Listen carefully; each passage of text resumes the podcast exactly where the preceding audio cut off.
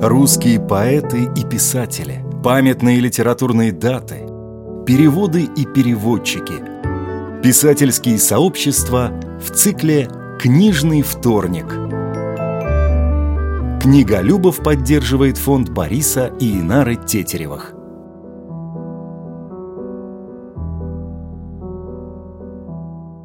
Кто такой Феликс Фихман?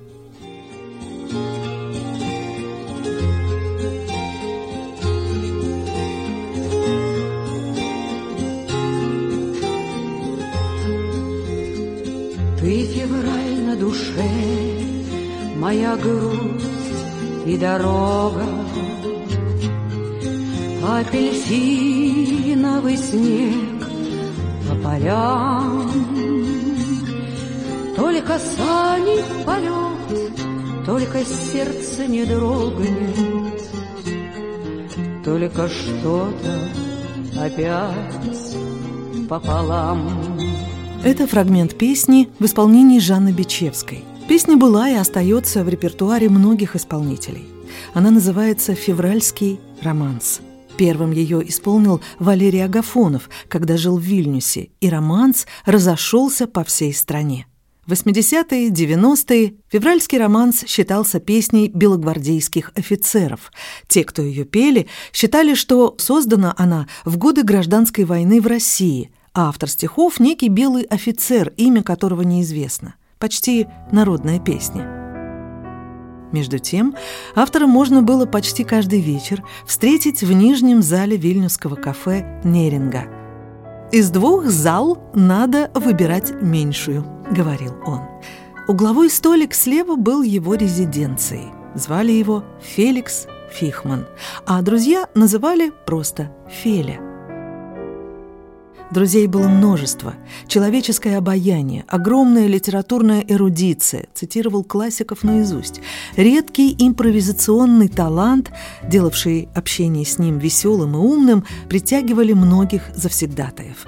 А кафе Неринга в те годы было прибежищем вильнюсской интеллигенции, прежде всего литературно-художественной. Известно оно было далеко за пределами Литвы. Здесь можно было встретить Арсения Тарковского, Бориса Слуцкого, Андрея Вознесенского, Роберта Рождественского в компании с его литовским другом, знаменитым художником-графиком Стасисом Красаускасом. Актеры, режиссеры, художники, местные интеллектуалы. Иосиф Бродский посвятил этому месту стихотворение, которое так и называется «Кафе Неринга». Что говорить, Неринга была местом легендарным, а живой ее легендой и душой был Феликс Фердинандович Фихман. Друзья иногда называли его по имени-отчеству. Такое обращение выглядело забавным по отношению к этому миниатюрному человеку. Одежду он мог покупать в детском магазине. Всегда дружелюбному, большому любителю компаний и ароматного ликера «Бочу». Ликер, кстати, с тех пор стал намного хуже. А Неринга стала совсем другой, дорогим рестораном, в котором столик на вечер надо заказывать заранее. По вечерам зачастую приходилось продираться через швейцара, используя в качестве входного билета рублевую, а лучше трехрублевую банкноту. Небогатым литераторам это было не по карману, но для Феликса вход был открыт. Его знали официантки, администраторы, швейцары и гардеробщики. Не знали они только, что этот маленький человек – талантливый поэт и переводчик, чем его таланты далеко не исчерпываются. Но обо всем по порядку. Несмотря на независимый ум, Феликс не выступал с активными протестами против существующих порядков. Он любил жизнь такой, какая она есть. Был на свете древний Рим. Жили в Риме том поэты и строчили до зари воск, царапая куплеты. Потеряв со скуки сон, едет в Грецию Вергилий и приятелю поклон шлет запиской в древнем стиле. Вот, мол, еду так и так, не видал Афины сроду. И сидит Гораций флаг — до утра катает оду. Я и сам бы так писал при шандалах да с фалернским, и рабыню целовал и разглядывал бы фрески. но живу и не тужу. Сослуживцу сплавил дочку и стишки перевожу по полтиннику за строчку. Да и то с других сторон счастье древних было шатко. Ну, как вздумает Нерон, по Сенеке, мол, и шапка. Ну их кляду. Лучше жрать по закусочным сосиски, чем такая благодать. То проскрипции, то чистки. Жрать мясные пирожки в забегалках третьесортных, а под старость порошки от циррозов и бессонниц. Жить с женой держать совет, помереть, садясь на судно.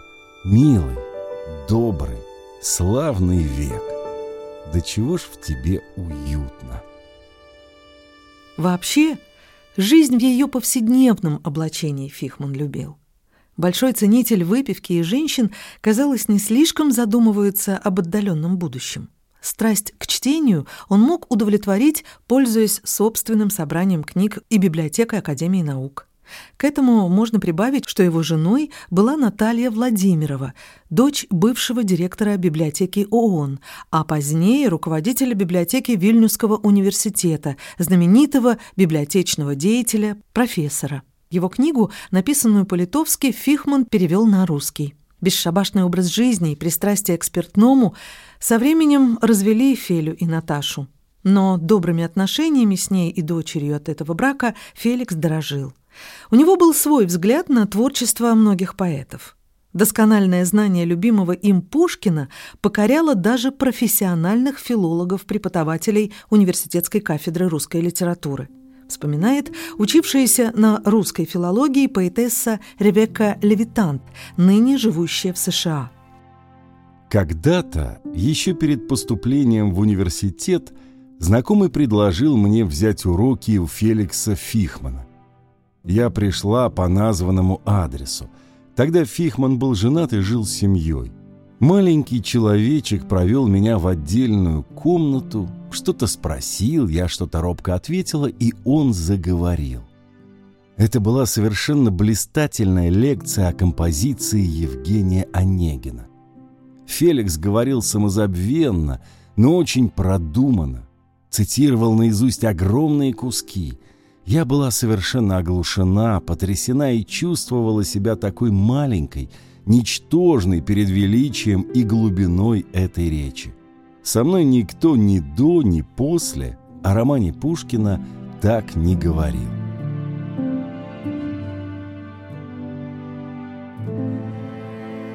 Заметки Фихмана о поэзии Пушкина сохранились в рукописи от руки с авторскими пометками, но, к сожалению, неразборчивым почерком.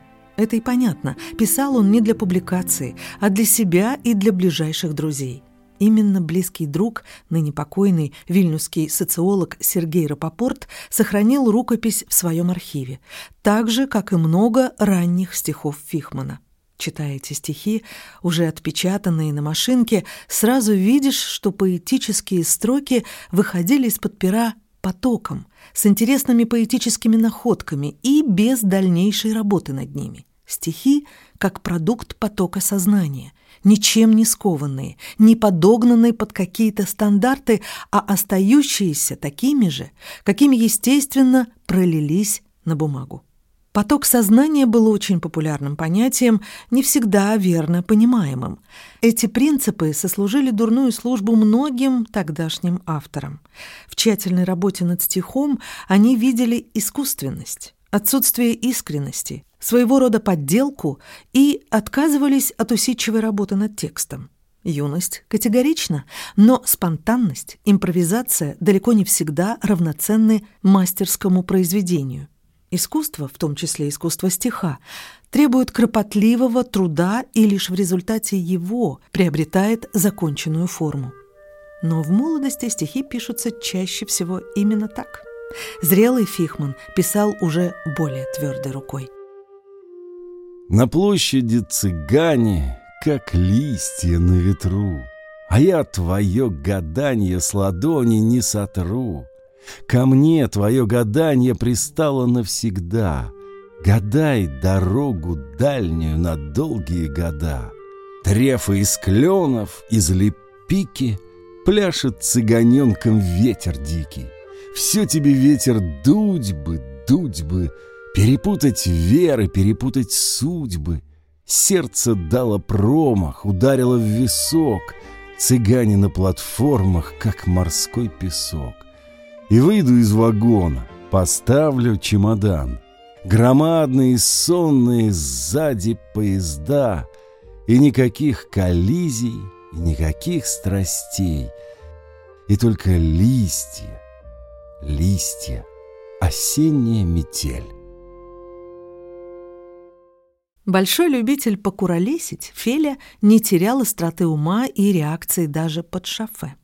Сверстникам памятны его остроты. Так, после весело проведенной ночи Феликс и его приятель, литовский поэт, пристроились на лавочке в сквере – где тогда стоял памятник Пушкину с надписью по-литовски, то есть к фамилии было добавлено литовское окончание «ас». Подошел экскурсовод с группой. Один из экскурсантов спросил, «А почему написано «Пушкинас»?» Феля услышал и произнес. «В литовском языке принято инициалы ставить позади фамилии». С Пушкиным связана еще одна известная шутка Фихмана, в которой он перефразирует «скупого рыцаря». Однажды ему дали на оценку рецензию, написанную выпускником Московского литературного института. Рецензия Феликсу не понравилась. Он отозвался так. «И это написал человек с дипломом Литинститута. Ужасный век, ужасные дипломы». Сам Феликс был обладателем диплома филфака Вильнюсского университета. Его талант обещал ему блестящие перспективы в разных гуманитарных областях. Но он был совсем не амбициозен, мало заботился о собственных перспективах. Казалось, его вполне удовлетворяет тот образ жизни, который он вел в треугольнике «Дом-редакция Неринга». Большую часть жизни он проработал переводчиком в редакциях газет, причем переводил зачастую прямо с листа, так что машинисткам надо было только успевать за его речью. Последующие редакторы не требовалось. Текст сразу мог идти в набор. Но не следует думать, что гедонизм Фихмана полностью поглощал его мысли. Серьезные, отнюдь неблагодушные рассуждения звучали параллельно с юмором и увлечением радостями жизни.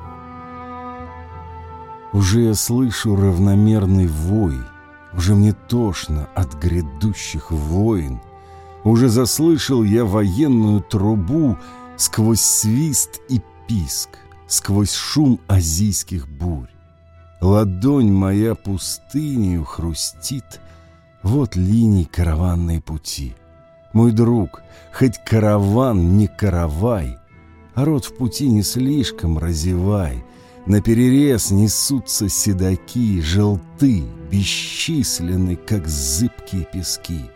Грудь — это улей, жизни чистый мед, до капли выбирает пулемет.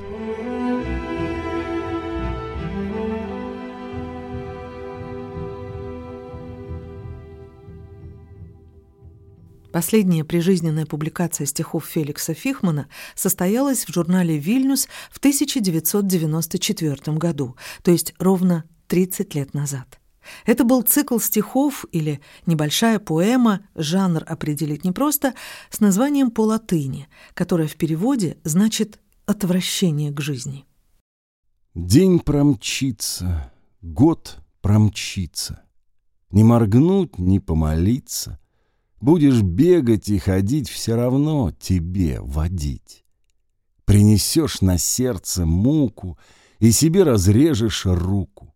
Бритва в вене задрожит, кровь из вены побежит. Это так обыкновенно, это кровь бежит из вены. Это ржавая вода на сегодня, навсегда.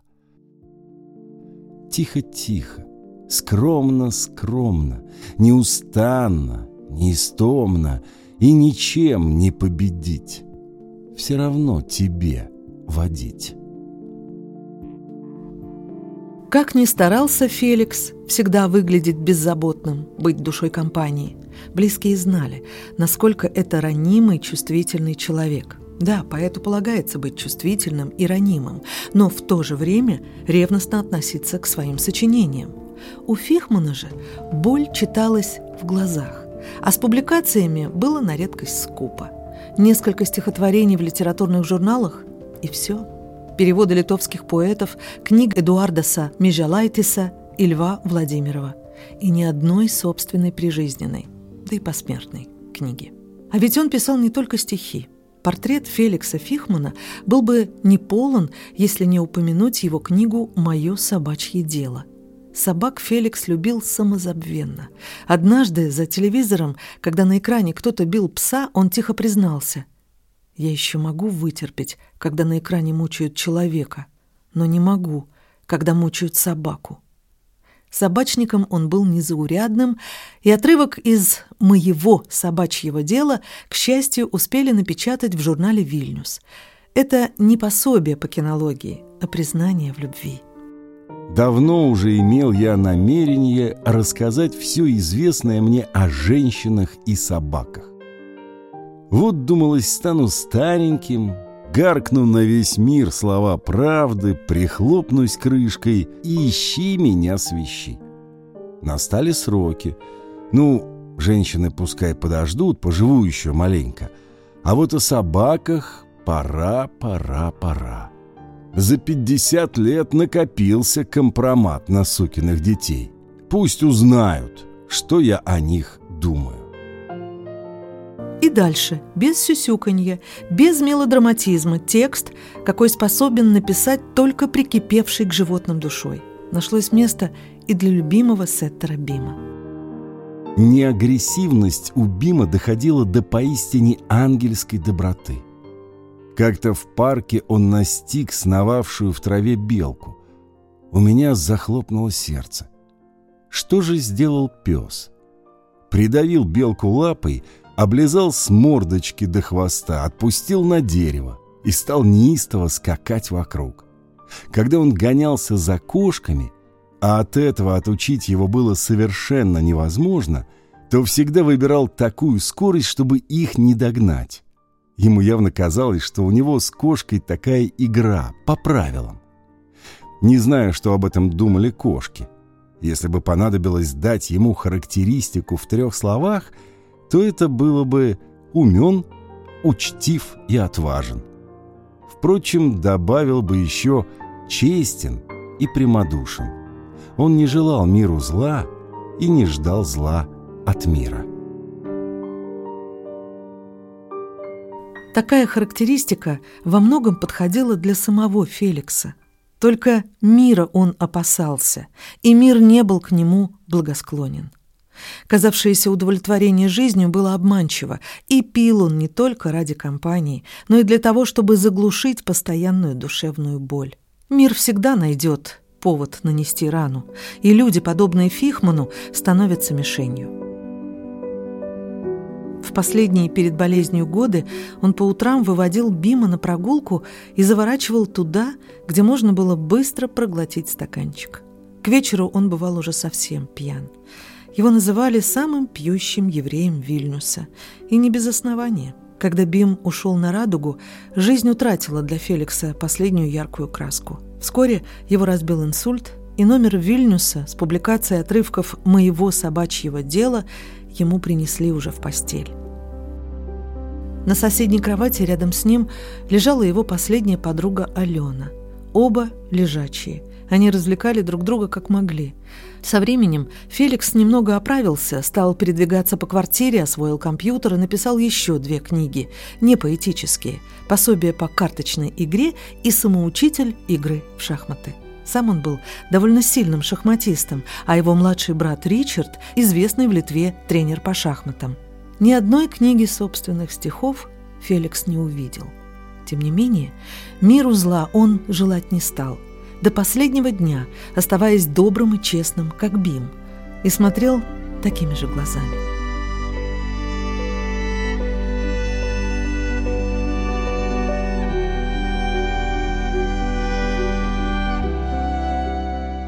Я не был живоглотом.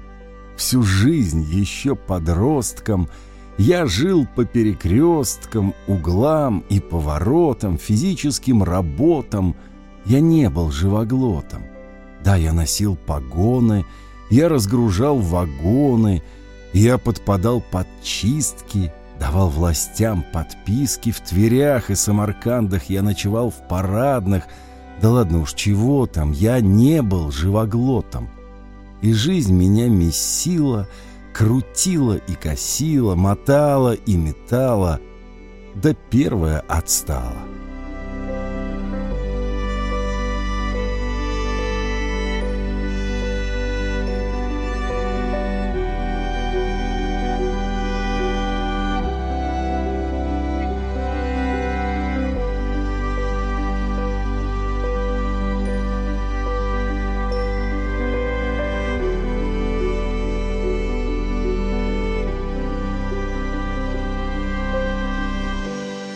Еще немало в Вильнюсе людей, которые помнят Феликса, и большинство, кто был с ним знаком, сейчас вспоминают о нем с улыбкой и гордостью. А на вопрос «Кем же был Феликс Фихман?» поэтом, переводчиком, журналистом, собачником, шахматистом, отвечают «Феликс — это был талант».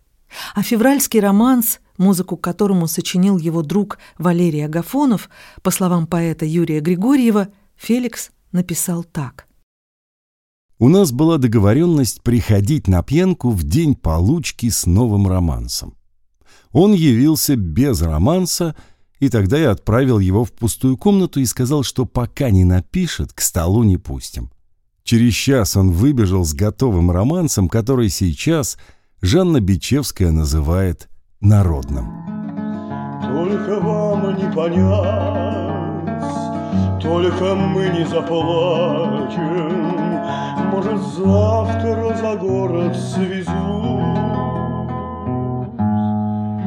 Поведут мою душу заснеженным плацем И сотрут, как стирают слезу. Ты февраль на душе моя грусть и дорога, Апельсиновый свет по полям. Только сани в полет, только сердце не дрогнет, Только что-то опять пополам.